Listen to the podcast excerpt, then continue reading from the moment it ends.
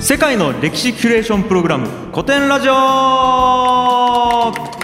はい、えー、世界の歴史キュレーションプログラム古典ラジオパーソナリティの株式会社ブック代表樋口清則ですはい、えー、株式会社古典の深井龍之介です。はいはい、同じく株式会社古典の楊英氏です。はい、えーこのラジオは歴史を愛し歴史の面白さを知りすぎてしまった深井さんを代表とする株式会社古典のお二人と一緒に学校の授業ではなかなか学べない国内外の歴史の面白さを学んじゃおうという番組ですよろしくお願いしますはいお願いしますす。さあさあちょっといきなりなんですけどもあのーまあ我々古典ラジオから、えー大事なお知らせというか、はい、はいえー月額サポートプランあ、そうですね。はいあついにまあスタートしましたよべ別個告知でも流しましたけど、はい月額のサポートプランをついに先週この収録の1週間前ぐらいにはいはいはい告知して、はいまあ続々とね、今本当に払わなくても聞けるけど払ってくださる方うんいやも々う言がっ。ていいですかありがとうござい ます本ありが当とうにございますあもう YouTube でね見てる方あの画面に向かってありがとうござあいりがまとうすございます。ありがとうございます。本当に続けやすくなります。本当にありががとうございます、んはい今だいたいね、はい1%ぐらいの人たちがはいはいはい聞いてくださってる方の中で、はいはいはいえー、とはあの払ってくださってる状態はいではいはいはいすごいありがたいあですりがね。たいですねまあでもまだまだ募集してるというこまとでだ募集しますね。できればはいはい5%ぐらいそうですいねくとすごくはいいろいろやりやすいですね。所持所理由に所持由によ りとてもやりやすくなりますはねい。あのということではい月額サポートプランあのそうサイトも公開したんでねあ、そうですねはい。古典ラジオ .fm っていですねうサイトアクセスしていただいはてい、まだ全部は入れてないですけうどん字幕とか見れるというかうんうんうん喋ってる内容全部あのテキストになってそうるですはいはいはいうんやつもあるんですよ。それも結構需要がね高かったのでそう結構言われて、はいうん読み返したいという方もねええ人もいますし、あの検索できたりね、うんうんうんするじゃないですか、はいはいはい言葉ではいなんでそういうやつとかもやってるので、はいまあねあのうまく活用していただけたはらい僕も作った甲斐があるなと、ですねあとはイベントの告知とかもそのそう辺でですね、はいイいベろいンろト告知とかえー告知事項とかニュースとかもそこで見れるようになってますので、ははいいというわけであのぜひ古典ラジオ .fm、はい、皆さん来ていただいて、はいでもう一回言いますねサポートプランをポチッとしていただいてそうですねぜひ本当によろしくお願いしますもお最善だと思ってですね。お賽銭だと思って あの本当にであのお守りとしてね、はいあのえ限定エピソードがそうエでピすそうソですードっていうか音源がねそうですねはいはいあのお渡しするっていうことになってますんで、えーそちらの方もよろしくお願いしますとうはいそういう感じですかねそんな感じですねはいというわけでじゃあ早速、えー今回から始まる新シリーズテーマを発表していきましょう最澄と空海悟りを開いた男たちの生涯はい最澄と空海ですよね、まあもうこれ名前はもちろん多分おそらく皆さん知ってると思いますし、まあ、歴史弱者の僕も、いあの知ってるんですけども、うんいやなんかお坊さんなんそうでですよねううんん偉いお坊さんっていうイメージはうんうんうんなんかあるんですけど実際具体的に何をしたかっていうのがちょっと分かんないですいやよ。あのすごいっすええあ一言で言ったらうんすげえ伝わった。伝わりました、え今回シリーズこれで終わりで。終わりです 端的に言ったら、はいすごいうーん。日本の仏教史に圧倒的な影響を与えたえ二人。ーやっですぱねやっもうぱ天天才ですよ。仏教なんですね、うんそこはね仏ちゃん教、とまあうんゴリゴリで仏教なんですけほど、うほうまあほう2人ともはい今日2人出したのなんでかって言ったらええええ全く同時代の2人なんですよ。ほうほうほうはいはいはいお大概あってもあってもいるよね。あもちろんうんうん2人はあのお互い知り合いでもあるんですけはいはいはいはどい最澄さんと空海さんですはいがはいはいあの2人とも同時代、まあ、平安時代ですね日本の平安時代初期に出てきた、まあ、二大巨星みたいなねうんうんうん感じで本当に日本の仏教がその後に鎌倉時代に突入してはいあの浄土宗とか浄土真宗とかねうんえー日蓮宗とかいろいろ出てくるんですけど、うんうんそういうなんか多様化していく、まあ、基礎みたいなのをおう彼らが作ってる要はうん日本の仏教のなんか方向性を決定づけた人たちみたいななるほど説明が本に書いてあるんだけほうど、まあ僕ね今回ちょっとすげえ難しかったけどだいぶ勉強して難しかった難しかったんですけほどうあの勉強いろいろした結果そんなレベルの人たちじゃなかったねへーすごかった本なんか仏教をうん多分僕らは普通の人僕らも含めて全く理解できてないんだなというのはそれがようわかった痛感した痛感したあもーう全く俺何も分かってなかったなと思っへーて大乗仏教って言ってねはあブッダの時に出出したかな、うん出してないかいやなブッダの時はもう多分原始仏教までしかやってないですよ基ね本的にあは、のまあブハ仏教とかの話をちょっとしたいよねうんしたかうんうんはいまあ、大乗仏教後で説明しますけど、うん大乗仏教っていう仏教のまあ一大きい一つのメインストリームがあって、はいはいはい2つあるんですけどね正常と大乗って、はいあの上座部と大乗っていうんですけど、はいはいはでこの大乗仏教のことをはい全く僕は理解してなかったんだな、へ日本の仏教って大乗仏教なんですよほぼ、はいはいはい全部えはいほぼというか全部はいはいはいかな。うんでそのねそれぞれその仏教徒の人たちがほとんどだと思いますけど、うんそれぞれ多分いろんな宗派ほとんど多分浄土真宗と浄土宗だと思うんですけどほうほうほう入ってると思うんですけど浄土真宗は大乗仏教なんですね大丈夫です僕はもうゆるい浄土真宗なんですよ僕もゆるい、うんまあうんほとんどそうですよね、うんゆるい浄土真宗ですけどねはいあの最長と空海は最長が天台宗、天台宗はい、えーで空海が真言宗うんうんなんですけど、はいこれも大乗仏教のうんはいはいラインに入ってる2つの宗教なんだけど、はいまあなんか全く理解してなかったなっていう印象がとにかく先に来た、そうだよね理理解していないし理解もできなかったねできなかっただから一部一そう部まあさつうかそもそもね最初に言っとこうそれを、うんそうねあのね今までで俺一番勉強したんですよへ今回10万円ぐらい買ったもんね本あ、うん、 ええ俺ほ本10万円分買ったんですやばいそれサポートプランで言うとえ ー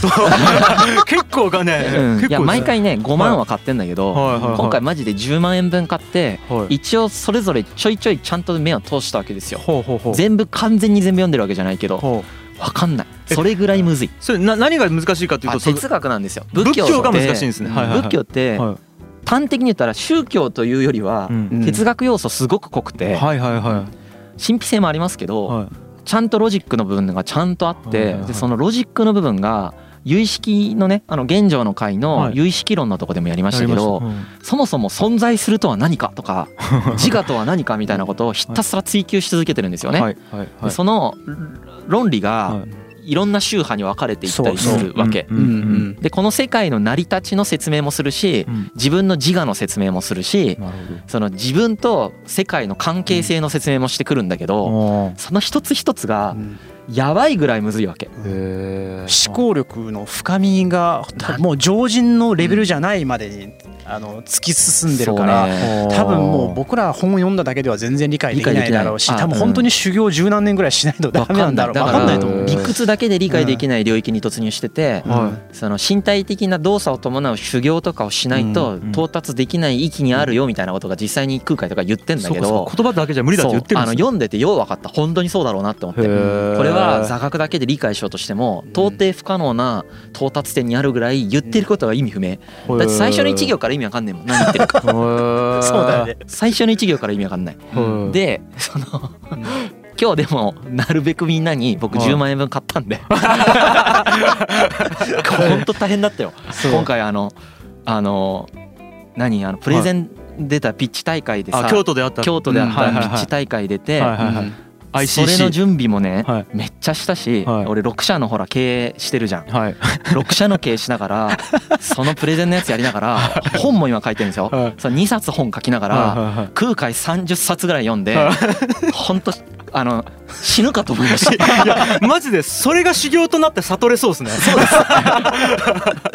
本当にマジか今回はうんねやばかったんだけあどいやだってあのなんかお話聞きに行かれてましたよね。あで今日そう今回はね僧侶にもお話を聞いてはあ最澄の天台宗の比叡山の僧侶の方うんはといはいはいそうだ対談もしたんですよそのイベントで京や都りまのしたよベンチャーベンチャーのイベントですよ。はいはいはい。ベンチャーのビジネスカンファレンスの中で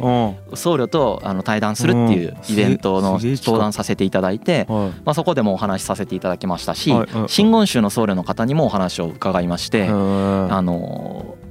とにかくねその空海が密教っていうのを中国から持って帰るんですよ。はいはい。密っていうのはあの三密の密ね、 えうん実際三密って言葉出てくるんだけど、うんまあ、たまたま違一う意緒な味んだだけけどどねね。え。へー あのねあの密っていう字が出てきてその密教っていうのがあってね、は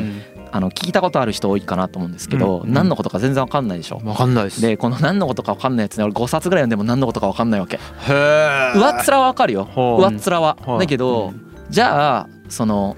いろんな角度で質問されたことに僕が密教について答えれるレベルに達せれるかって言ったら難しいわけはあそれぐらい全貌が明らかにならない上に本質が見えないわけですよへーなんぞこれはとうんでその空海が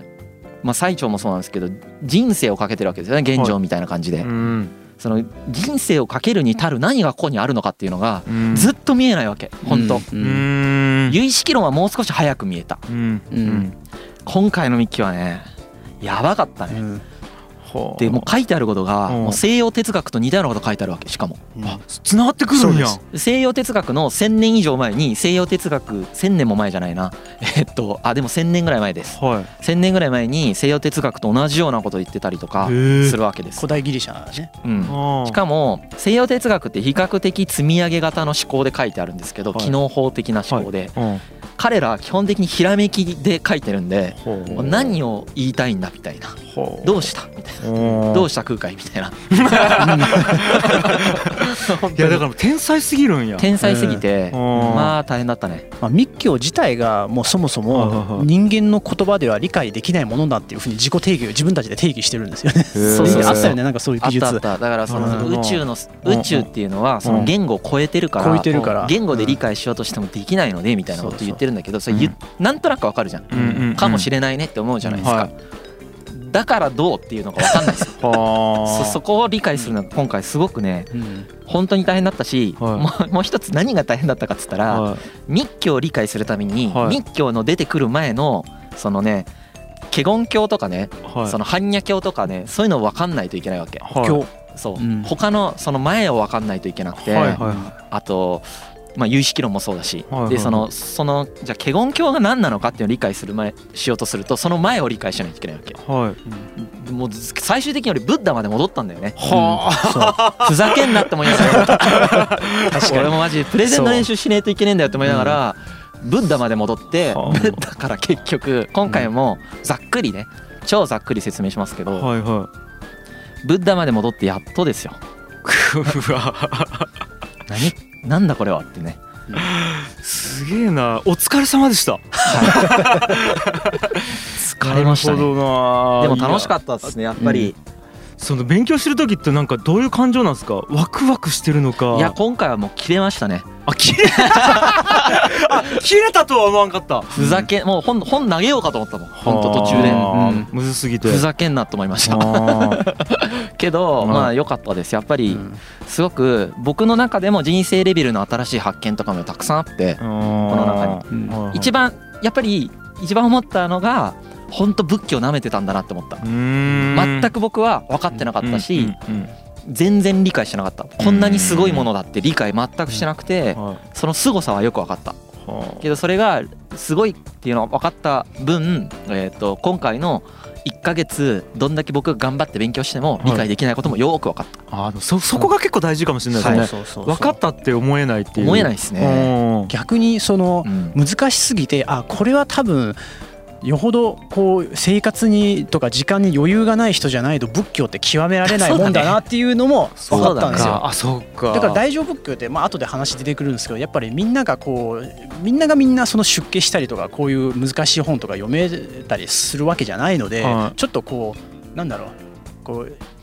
仏教に関わりやすいような形でどんどんかそれぞれのこうそうですねそそうそう社会のニーズに応じて社会のそれはいはいぞはれうのね信仰のニーズに応じうてんカスタマイズされていくんですよね。まあレベルもある程度ねそう抑そえてうそっうていうそうこともあるでしょう抑ねえたりとかちょっとねうんあの簡易的なこうんうやり方に進化したりとかとそうだいねうことも身をもって体験しましたな。るほどはいまあこれも後で全部説明するけど、はいその平安時代って山岳仏教っつってその山にこもって修行しながらみたいなのがちょっと流行り始めたはいはいはい時ではいまさに最澄と空海ってそれをやった人なんですうよんだからあの比叡山うん延暦寺を作ったのが最澄はいはいはいはいであの高野山金剛部寺だったかな、うん、それが空海が開いたやつなんですけど、はいはいその山にこもる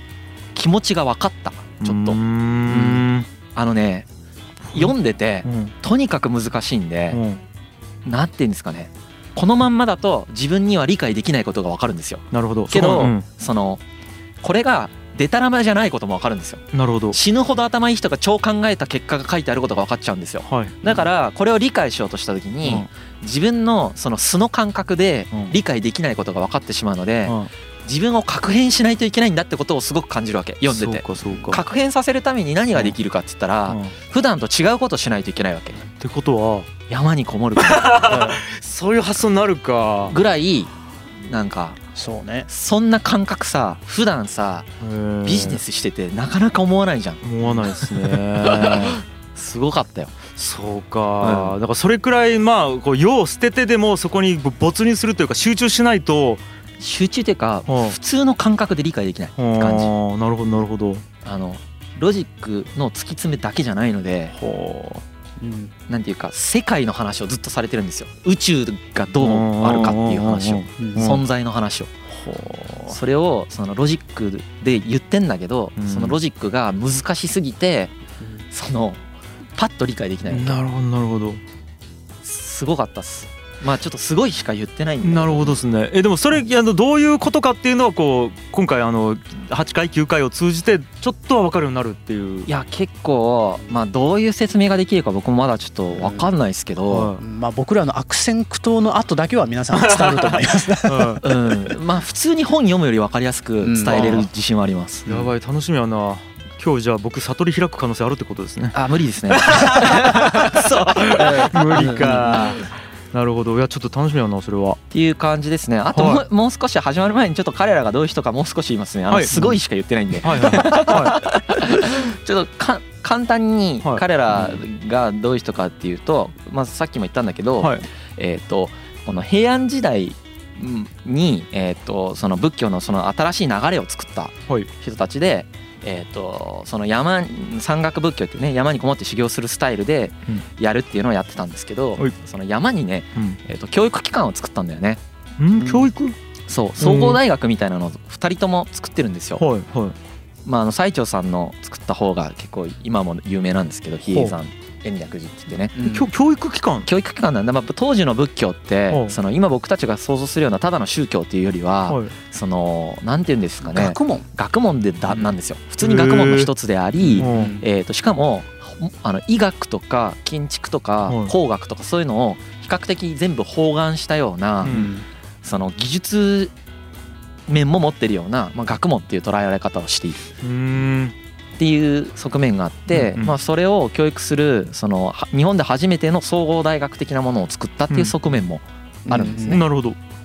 それがどういうことかっていうのもちょっと今言っちゃうと全部言っちゃうことになるから、はいまあ後で言いますし、はいはいはいまあ、そういう総合大学も作ってますし、ええー、とさっき言ったみたいに日本の新しい仏教の流れもえは作っていってますし、うんはいうんあと彼らが生きたその古代日本いうん平安時代ってまだ古代なんですけど、はいはい古代日本っていうのがまあまた僕たちの想像と全然違うわけですよ。うーん何がよあのね難しいなはあ の今回本当難かったんだよだから いすいませんなんか分かんなく ていや僕らもわかんないはいえっとね今の俺らの感覚と全然違う感覚で全員が生きてるへえどんなんやろうななんていうかかもっとうんなんか呪術とかがすごく重要な時代ですしはいはいはいなるほその言葉とかの考え方ど例えば言霊みたいなものがうん本当にみんな結構言霊を重視してたりするわけうんうんうん悪霊とか怨霊とかを本当にみんなで怖がってたりするわけですようんうんでそれがそのただオカルティックにこだわあのこだわってるだけじゃなくてさっき言ったように仏教としての世界観と学問とつながった状態でうんそれに対して対処してるとかそれを怖がったりしてる状態この世界観が理解できないとうん空海と最澄がなぜこの時代にセンセーショナルに出てくるかが全く理解できないんですよ。うーん今回この話もするんですけどはいまあ全然教科書に出てこない話ですあーこれもでしょうね習った記憶はないななんかそこまで全然俺らの想像とは俺らというかまあ全然今の日本から想像できないような日本ですいは 世界のね捉え方が全く違いままたすし違うだからうんイスラムとモンゴルとかともう全く違う毛色のいはういん僕たちのルーツがまた一つ出てくる感じはいはいはでその時代に来た2人のその仏教っていう一つの総合学問いのは天才たちがはい日本の何を変えていったのかっていういはいはいはいはのがまあ今回の話ですね。いなるほどうわーまだ全然わからないですけどうんだって言ってないもん分かるように。そうです ね、まあ50三何十冊読んでわからないものが10分程度でわかるわけないですね。 でもなまるほあど最は後全部聞いたらはあなるほどねとはなるとい、思うんです。へえ。はい。うわーじゃあちょっとあのということで、はいはい、今日明日収録終わるのが楽しみですよそうですね僕は。もう自分修が行どに行くんじゃないですか山こもるかなとりあえずずね、うんあの仏教の話からする、はいなるほどうん、じゃあ次回仏教の話からということですねはいはい、いやー今回もちょっと楽しみになる導入ではいい次回以降が楽しみですはいよろしくお願いしますはい、 G. Kaye Suzuku.